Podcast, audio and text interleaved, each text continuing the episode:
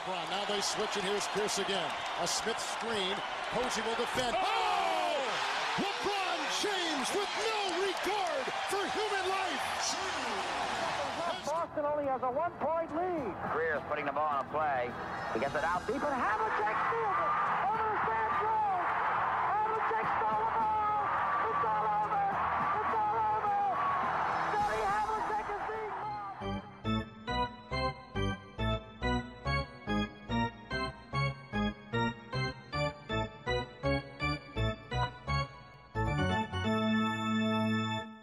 Olá, Quedas.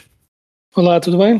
Tudo bem? Estamos aqui a falar eh, poucos minutos depois da, em termos chegado ao limite da trade deadline e talvez diferente de anos anteriores em que tivemos aí alguns dias completamente caóticos, hoje até foi relativamente calmo. Eh, Sim, não só foi relativamente calmo, eh, mais do que só a nível de volume, embora também não tenha sido um volume estonteante de trocas, mas acima de tudo a nível do, do peso, não é? Tipo, não houve aqui eh, nomes gigantes a serem truncados de um lado para o outro, não é? Quando considerarmos que se calhar o, e quero dizer este bem, o Bojan Bogdanovic, estava só a ver se não me, não me trocava nos Bogdanovic, a partir do momento em que o Bojan Bogdanovic é provavelmente o nome mais sonante eh, trocado nesta ronda, entre ele e o Gordon Hayward, demonstra que não foi assim, ou o Buddy Hield, não foi assim, pronto, uma, uma trade deadline recheada de nomes sonantes, né? Falaste aqui de três nomes, ahm, mais do que isso, eh, não, não necessariamente só pelo que nome é qual foi o nome mais sonante a trocar de equipa, pergunto qual é que foi a troca que achas que fez mudar mais a agulha naquilo que realmente importa, que é o título no final do ano. Hum, eu diria que eh, estou indeciso. Eu não sei se alguma destas trocas eh, muda a agulha de uma forma considerável, mas estaria inclinado. Tudo depende.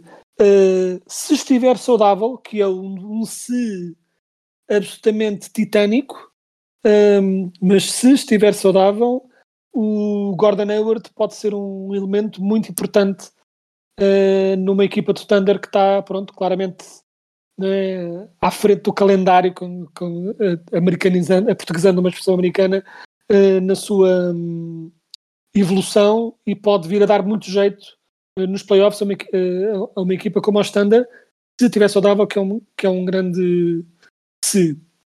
Eh, assumindo que não está, eu diria que o acrescento do Bogdanovic um, e também do Burks, mas acima de tudo do Bogdanovic à equipa dos Knicks, mostra, não sei se os vai tornar candidatos ao, ao título, mas claramente mostra uma intenção deles de eh, serem um pouco mais fortes neste ataque ao título, principalmente num ano em que não há eh, o acesso, eh, por exemplo, a uma final de conferência não está tão automaticamente trancado como se poderia pensar noutros anos, portanto faz sentido que uma equipa como os Knicks tenha decidido hum, vamos tentar ser melhores, vamos tentar chegar a esse nível onde queremos estar. E o que é curioso é que, ao contrário de outros anos, é os Knicks a fazerem isso com uma troca sensata e responsável e não com um disparate de mandar todas as piques e mais algumas para ir buscar, buscar uma estrela, independentemente de ser, servir os propósitos da equipa ou não. É, os Knicks eh, passaram aqui por um transplante de identidade já, já há alguns anos e nos últimos anos parece que é difícil apontar, não que não tenham existido, mas em termos de, de profundidade e quantidade de vezes que faziam a geneira eh, desde, vou dizer desde 2010, 2011, eh, até estes últimos anos, eh, houve realmente uma grande mudança na direção da equipa.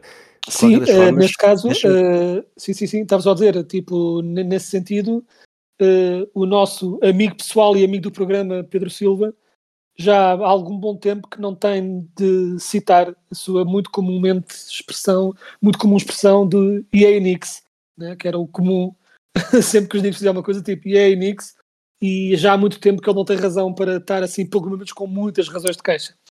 Agora pode dizer sem ser irónico, a verdade é essa. Exato, exatamente.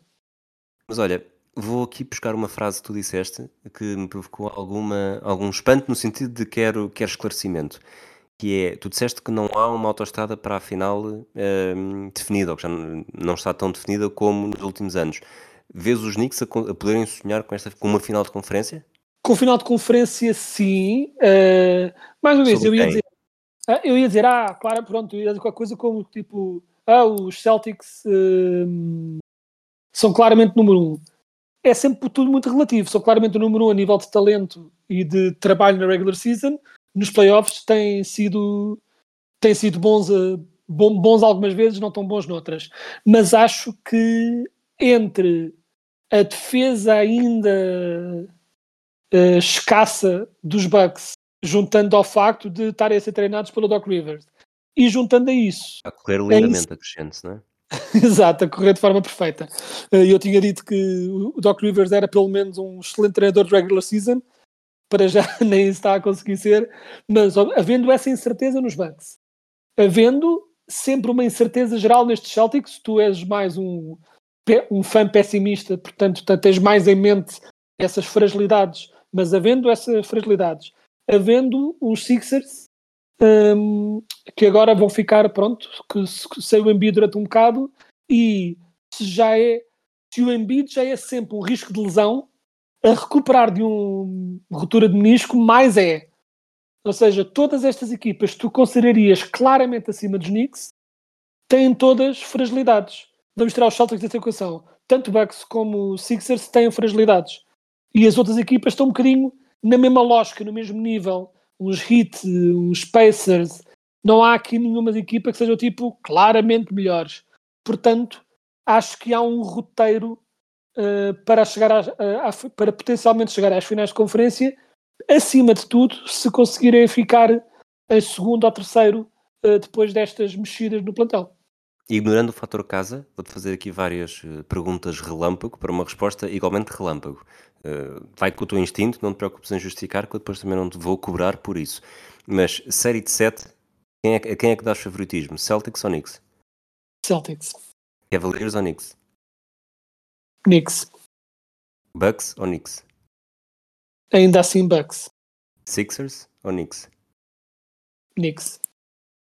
Heat ou Knicks? Muito 50-50, mas vamos dizer eh, o meu instinto acaba por me dizer hit. Pacers ou Knicks? Knicks. Portanto, aqui no do top 7, e não, não te faço querer responder ao Magic ou Knicks, no top 7 dás vantagem aos Knicks contra os Cavaliers, os Sixers e os Pacers, é isso? Sim, e sendo que eh, destes matchups todos, o único que eu acho em que há um maior desnível é Celtics Knicks. Todos os outros acho mesmo que é um bocado 50-50. Uns por questão de igualdade de plantel, outros por uma questão de fragilidades inerentes à, à equipa. Agora, Ou seja, eu não os acho favoritos a chegar à finais de conferência. Acho que têm mais hipótese de lá chegar do que eu diria no arranque da temporada. É pelo menos plausível na minha cabeça.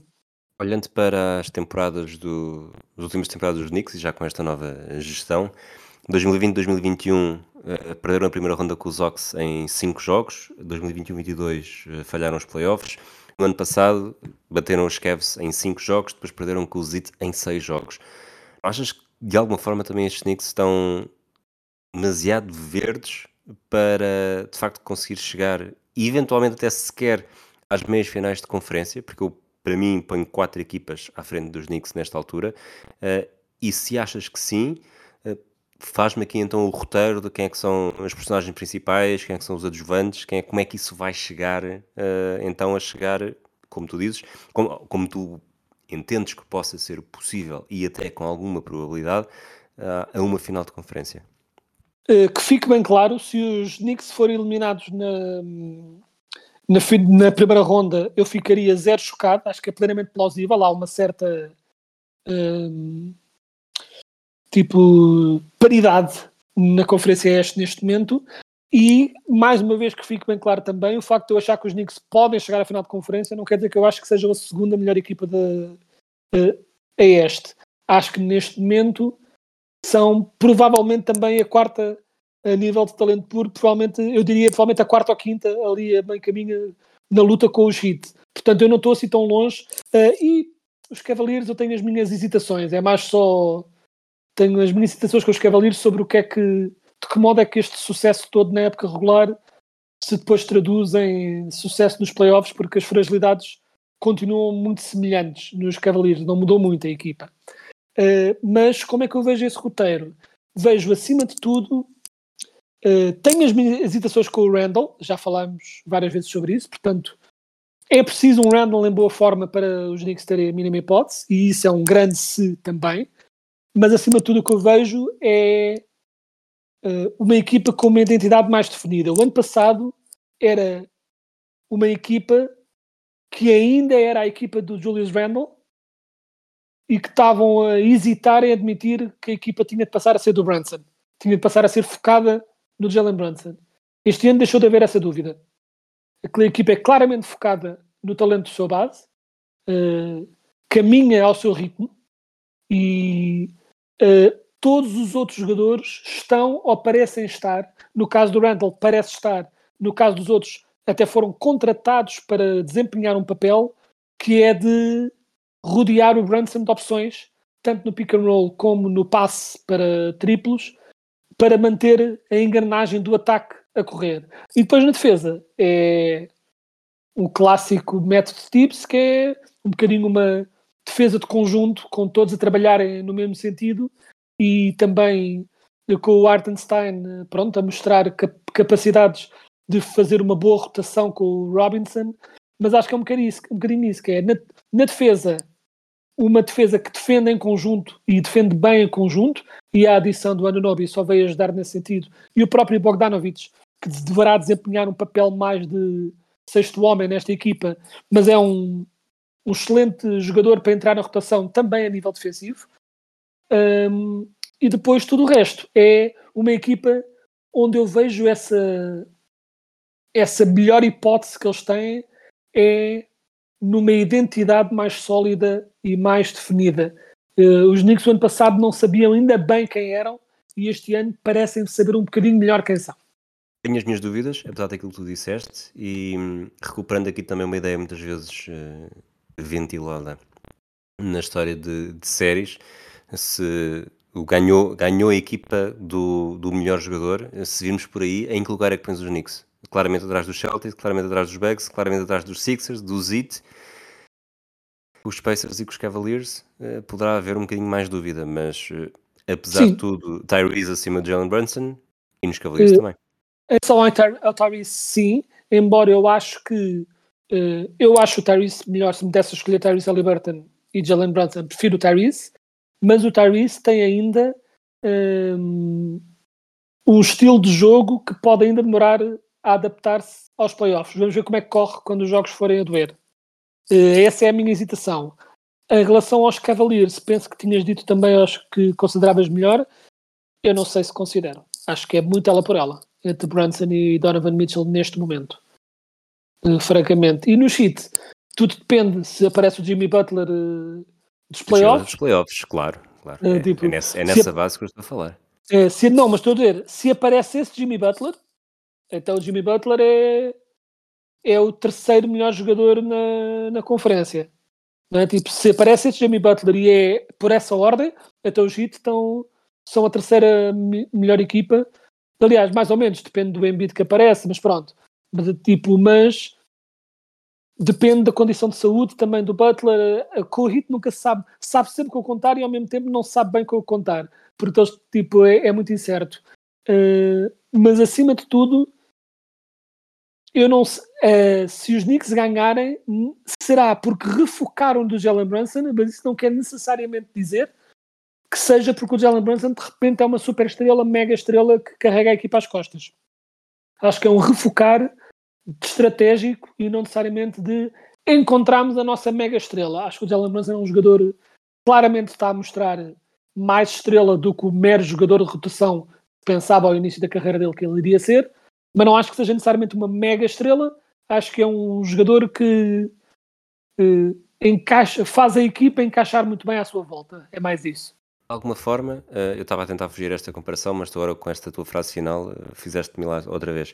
de alguma forma parece o, Celtics uh, pré-Kyrie, pré-Gordon Hayward, com, com o Isaiah Thomas e com o Al Orford e, Jake Crowder e Avery Bradley, Kelly Olynyk, que havia ali mais do que ter um grande jogador, apesar do Isaiah Thomas estar a fazer uma época para um, top 5 MVP, estar a, era uma equipa que não tinha, não era pelas suas estrelas que estava a chegar longe, era mesmo pelo seu equilíbrio e estarem todos a contribuir quando, era, quando foi mais importante. Sim, claro que sim. Acho que é exatamente isso e acho que hum, é, hum, é um bocadinho. Eu acho que se os Knicks, tipo, os Knicks não vão ser campeões, na minha opinião, mas acho que qualquer ca caminho para o sucesso dos Knicks será numa lógica, será muito mais numa lógica de comparando campeões improváveis, é muito mais uns Pistons de Billups do que necessariamente uns Mavs de Nowitzki. Se percebes o que eu quero dizer. Ou seja, não é tanto terem uma estrela transcendente e depois bons role players à volta, é mais terem um bom conjunto de talentos que se complementam numa equipa. Portanto, é assim mais que eu vejo estes Knicks, é mais na lógica destes Pistons, não tão focados na defesa como esses Pistons eram, eram equipas diferentes, mas nessa lógica a nível de construção de talentos. Pergunta-te há bocado que mudança é que poderia mexer mais a agulha de aproximar uma equipa na luta pelo título. Pergunto se houve alguma mudança que te faça sentir que afastou a equipa na luta pelo título. Uh, eventualmente, já falámos aqui um bocadinho do Doc Rivers, mas Doc Rivers não foi trade deadline. Os Bucks uh, estiveram em destaque também hoje uh, com a chegada do, do Patrick Beverly e um, a dispensa do Robin Lopez. Muda alguma coisa? É irrelevante? É... O que é que te apraz dizer? Acho que é. Hum, a vindo do Patrick Beverly é os, os Bucks desesperadamente a tentarem trazer hum, alguma identidade defensiva à equipa de volta, né? porque eles antes tinham uma boa identidade defensiva. É um bocado bizarro como a perderam por completo. Eh, eu sei que o Lillard não é, um, não é um bom defensor de todo, é um mau defensor, mas um só jogador não deveria detonar por completo toda a estratégia defensiva de uma equipa. Eh, mas acho que são eles a tentarem injetar à força mais identidade defensiva na equipa, por assim dizer. E não acho que tenha havido uh, respondendo à tua, à tua outra questão do início, que é não acho que tenha havido nenhuma equipa que tenha se afastado uh, da luta pelo título. O que eu acho que houve foi equipas que fizeram uh, movimentos curiosos no sentido em que tinham feito uma certa aposta de plantel no arranque da temporada e percebendo que não está a resultar totalmente como querem, não hesitaram em mudar. Uh, Lembro-me, ocorre-me os Suns, que mexeram em todos aqueles jogadores à volta das estrelas, em muitos deles, e remexeram-nos totalmente e trouxeram jogadores como Royce O'Neill e David Roddy para dar um bocadinho mais de. pronto, para revitalizar essa rotação uh, de jogadores à volta das suas estrelas.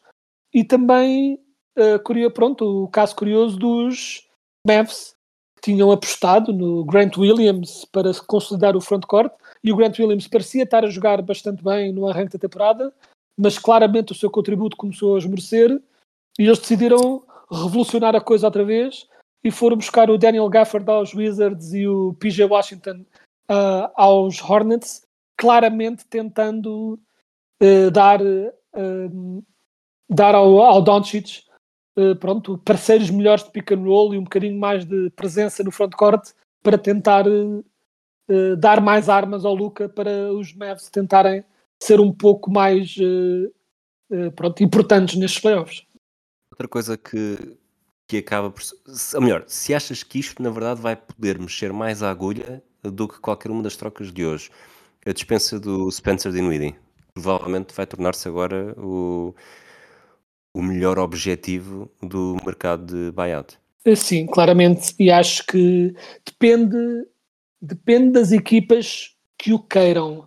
Um, porque, mas eu acho que as equipas que vão estar interessadas é não há nenhuma equipa que eu veja assim mega candidata que esteja desesperada um, por um por um point guard titular mas muitas dessas, de- de- muitas das grandes equipas certamente gostariam de ter um, um melhor sexto homem, um base de rotação hum, para pôr, para colocar na equipa eh, e nisso o Dinwiddie pode ser eh, fantástico.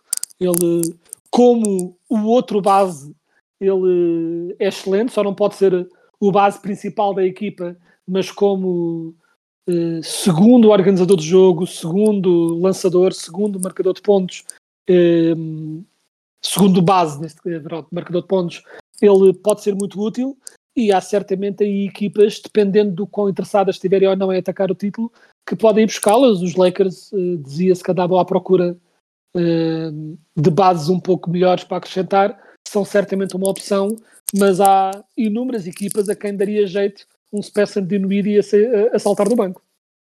Se não tivesse havido a troca Kyle Lowry pelo Terry Rozier, achas que os Heat seriam, estariam na primeira fila para, pelo Dinwiddie? Ah, certamente que sim, e poderiam continuar a querê-lo, mas acho que havendo o Terry Rozier lá, já não, já não estarão tão desesperados por tê-lo, chamemos assim. Mas francamente, qualquer equipa, quase todas, vamos dizer, as equipas que estão no top 5, 6 na luta pelos playoffs, eh, poderiam, são equipas a quem poderia dar jeito um Spencer Dinwiddie a, sair, a saltar do banco, em quase todas elas. Uh, portanto, chocar-me-ia muito poucas para, para a qual ele pudesse ser. Agora, um, um dos títulos que apanhei, os Celtics não serão de certeza, porque não podem. eh, Deixa-me ver se eu consigo traduzir isto imediatamente na cabeça de uma coisa que nem sequer estou a ler agora, mas não podem assinar no buyout um jogador que antes do buyout, eh, no mercado de buyout, um jogador que tenha sido, tenha rescindido, que tivesse um salário acima dos 12 milhões. Portanto, o Dinwiddie para os Celtics está fora, fora de hipótese. Ok. Falar nos Celtics, falamos do Miasqueta. Uh, como é que está a agulha do Miasqueta depois destes últimos dias? Os Celtics mantêm uma vaga disponível. Por outro lado, uh, chegam dois jogadores que provavelmente vão ficar à sua frente na rotação. E se falarmos apenas de posições na rotação, uh, não saiu nenhum. Sim, eh, a nível de pronto, da vigia quieta para ver eh, pronto, o que é que acontece eh, e as hipóteses que ele tem de ir jogando, eh, a chegada, pronto, eh, e acima de tudo do Xavier Tillman, eh, que é um, um, bom, um bom jogador de front court de rotação, vai claramente colocar o Queta mais no fundo do banco e não é de longe a melhor notícia eh, que pronto que nós como portugueses gostaríamos de, de, pronto de ter ouvido.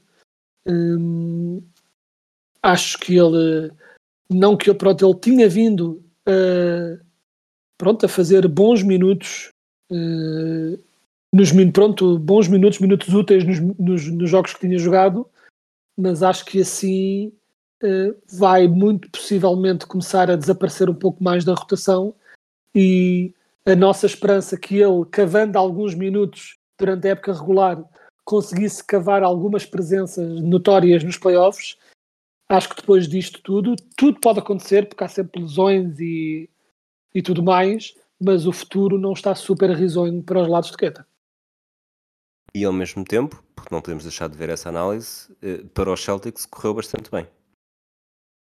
Uh, sim, claro. Uh, acho que os Celtics uh, ficaram fortes e, acima de tudo, o que eles fizeram, que é plenamente um, sensato, que é, sabendo eles que têm um frontcourt razoavelmente volátil a nível de lesões, uh, foram consolidar essa posição para quase garantirem que não têm chatices nos playoffs, porque todo o resto da equipa está mais que sólido e só no frontcourt era o único sítio onde ponderavam, ao- pronto, persistiam algumas incertezas e com a adição de um jogador como o Tillman eh, tem pelo menos alguém competente eh, no frontcourt sempre disponível eh, e com o Tillman também tem alguém que até tem sendo jovem alguma experiência de playoffs também portanto tudo isso ajuda E já agora, eu confesso a minha ignorância em relação a este jogador. Como é que posicionas aqui também a chegada do, do Jaden Springer? Eh, eu tenho ouvido ehm, coisas boas eh, do, do Jaden Springer não tenho acompanhado muito, não tenho visto muito o que ele tem feito, pronto, e o que ele fez especificamente nos, nos Sixers, uh, mas o buzz que ouvi foi de hum, alguma incompreensão de porque é que os Sixers o deixaram sair.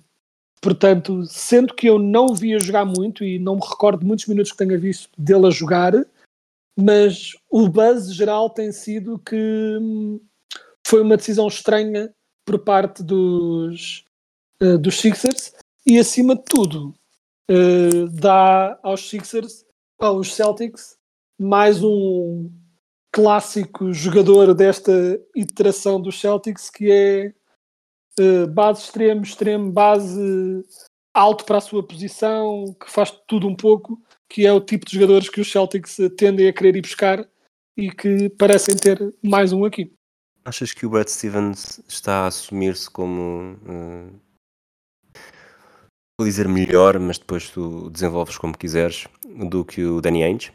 Eu acho que o Brad Stevens. Um, Já agora, desculpa, uma... deixa-me fazer esta, esta, esta introdução adicional. Uh, é certo que o Brad Stevens, apesar de tudo, tem menos responsabilidades do que tinha o Danny Ainge, porque o Danny Ainge passou por esta este período de possibilidades de fazer trocas eh, quando tinha uh, o cofre cheio de escolhas que poderiam ser importantes e na altura, uh, no Naguiar, que mais uma vez aqui nos, nas bocas do hemisfério desportivo no 24 segundos, uh, falava muito da, de não querer trocar, ir sempre, ir sempre acumulando as escolhas e, e usar as picks. A verdade é que chegou o Jalen Brown, chegou o Jason Tatum e, não se pode necessariamente criticar por isso. Não sabemos uh, Brad Stevens exatamente nesta posição, se não seria igualmente cauteloso e tentar explorar uh, as escolhas. Mas agora, a partir do momento em que a equipa, a base está consolidada, parece-me que o Brad Stevens é muito mais ativo, mesmo em pequenos ajustes, do que o Daniel estava a ser.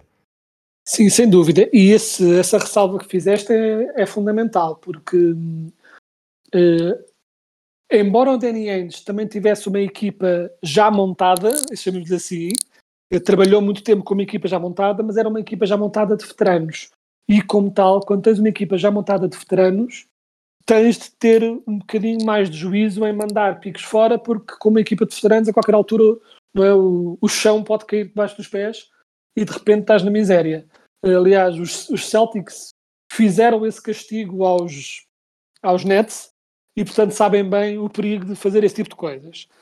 Um, mas o que eu acho, acho que o Brad, portanto, o Brad Stevens de facto parte de uma base de maior segurança. E quando já tens uma equipa jovem montada, podes uh, trabalhar um bocadinho mais as piques uh, sem medo de as perder, até porque tens razoável um, noção de que, mesmo que as mandes embora, elas não vão ser incríveis. Dito isso, sim, acho que ele Uh, o que o Brad Stevens parece ter, uh, e eu estou aqui a fazer julgamentos de personalidade pelo trato dele e pelo modo também como ele trabalha no Free Agency, é que ele hum, parece menos preocupado com o ego. Aquelas coisas que já apontámos uh, várias vezes a GMs como o Daryl Morey, como o Danny Ainge, como até, até certo ponto o Masai Ujiri, às vezes há GMs que adoram ler nos jornais que fizeram a melhor troca de sempre. Não é? E querem ganhar as trades todas, querem ser considerados incrivelmente inteligentes e querem destruir os adversários com as trocas incríveis que fizeram. E o Brad Stevens parece mais preocupado em melhorar a equipa. E como tal, tu, quase todas as vezes que tu viste os Celtics ir buscar jogadores, um, eles têm sempre boas notas nas trocas, mas não é necessariamente porque enganaram os adversários e estão completamente a cholar os adversários, encostaram-nos à parede e obrigaram-nos a aceitar uma trade que era péssima para eles. Não. Por norma, tu tens visto que os moves dos Celtics tendem a ser ponderados, uh, até certo ponto justos para ambos os lados. O Brad Stevens parece estar menos preocupado em destruir os adversários e antes em juntar o máximo de talento possível à volta dos seus talentos jovens para lhes dar uma hipótese sólida para atacarem o título e francamente é, é mais o meu tipo de GM do que aquele que está sempre à coca para fazer um, uma trade assim brutal. Muito bem. Falamos então, acabámos de falar da, da trade deadline. Deixa-me só fazer-te uma pergunta antes de terminarmos o episódio sobre as escolhas para o fim de semana All-Star. Nós fomos os dois, eh, estivemos entre as várias pessoas do, convidadas pelo Pausa Técnica eh, para darmos as nossas escolhas eh, para que escolhas é que faríamos, tanto do Oeste como do Oeste, capitães, suplentes.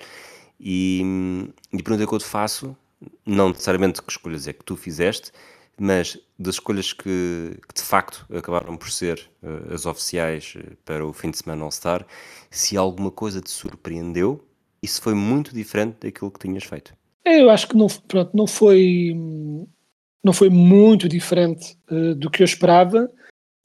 eu diria que, por exemplo, houve houve uns, por exemplo, houve um que gerou surpresa que para mim não gerou, como por exemplo Paul George ter sido escolhido. Eu vi assim, alguns comentários com alguma surpresa disso, não percebo porque é surpresa, ele tentado jogar bastante bem.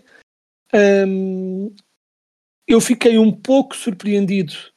Um, e mais uma vez, não acho que seja necessariamente injusto, porque acho que o Towns está a jogar muito bem. Estranhei um pouco o Towns em vez de Sabonis. Tipo, achava que iriam mais para o Sabonis, mas percebo, foram para. Basicamente quiseram recompensar a equipa pronto, que está com melhores resultados nesse sentido.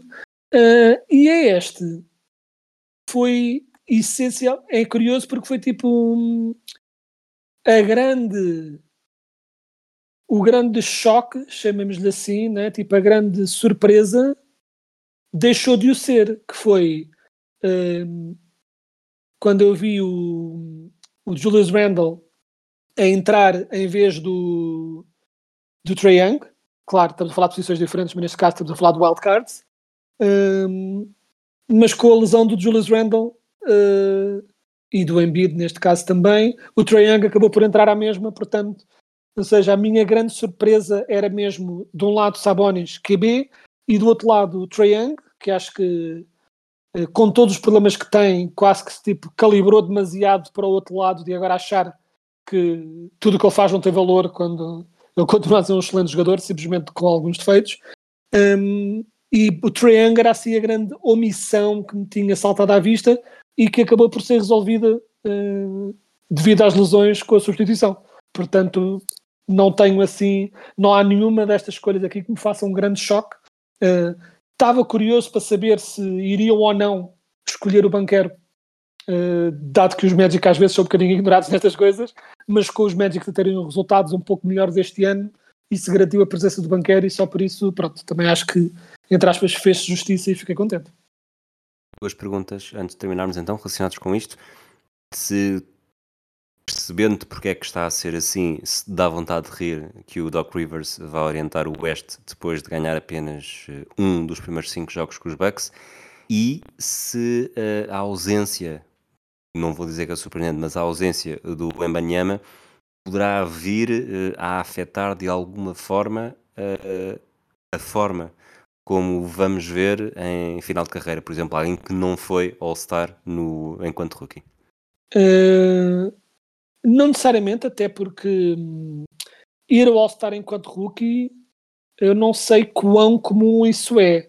Uh, tens, tens assim na ponta da cabeça tipo das estrelas, todos os que foram All-Stars logo no ano de rookie, mesmo tendo jogado bem, é que a ideia que tenho é que não é assim tão, tão comum.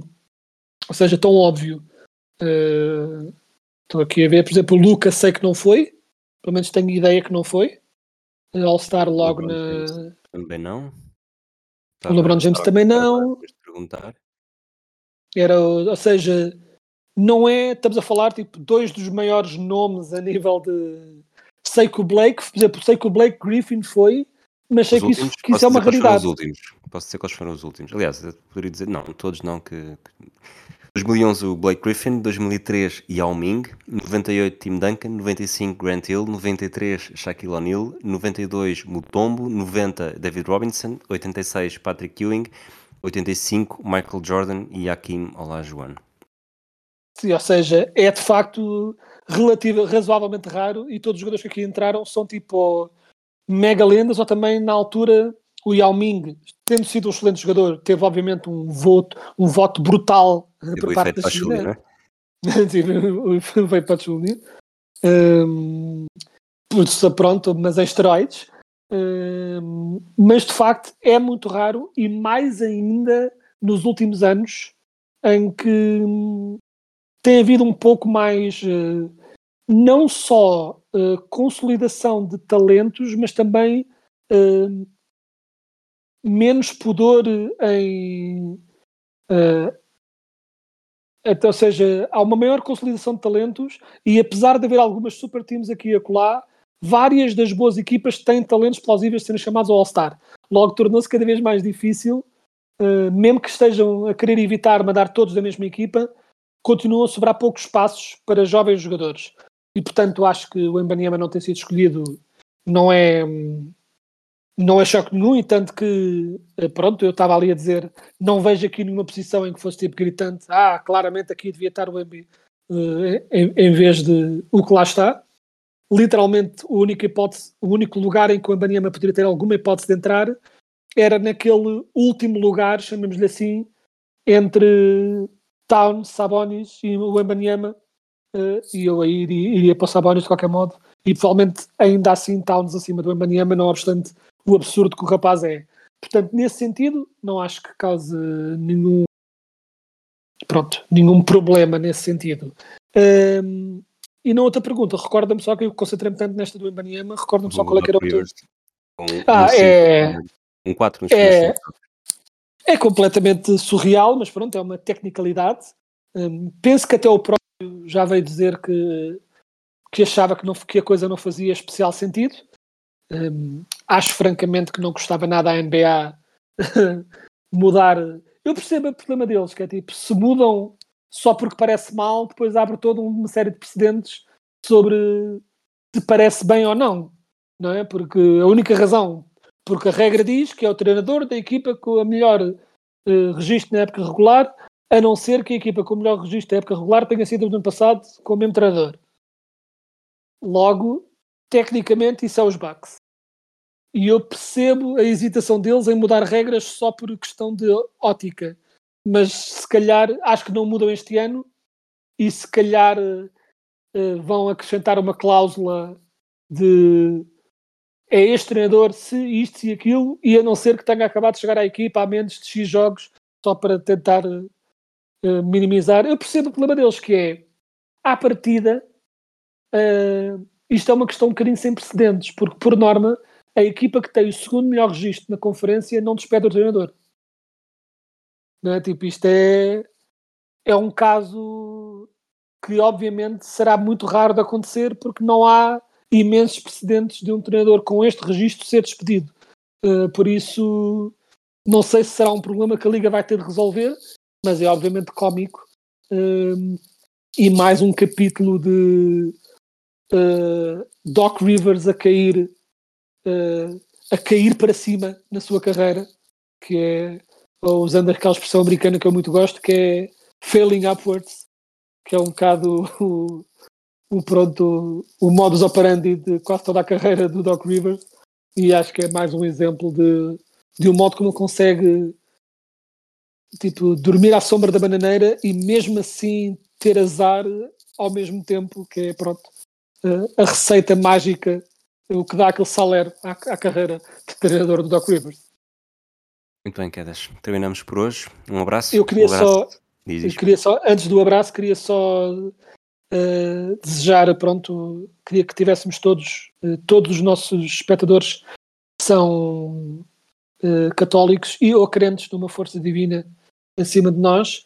Espero que concentrem as vossas forças e rezem pelo Kevin O'Connor, depois do Killian Hayes ter sido dispensado pelos Pistons também nesta trade deadline. Portanto, queria só deixar essa palavra de apreço um, pelo Kevin O'Connor. Um, espero que todos que rezem por ele. E dito isso, um abraço para ti também. Apanhado. Um abraço também a todos aqueles que nos ouvem. Até à próxima.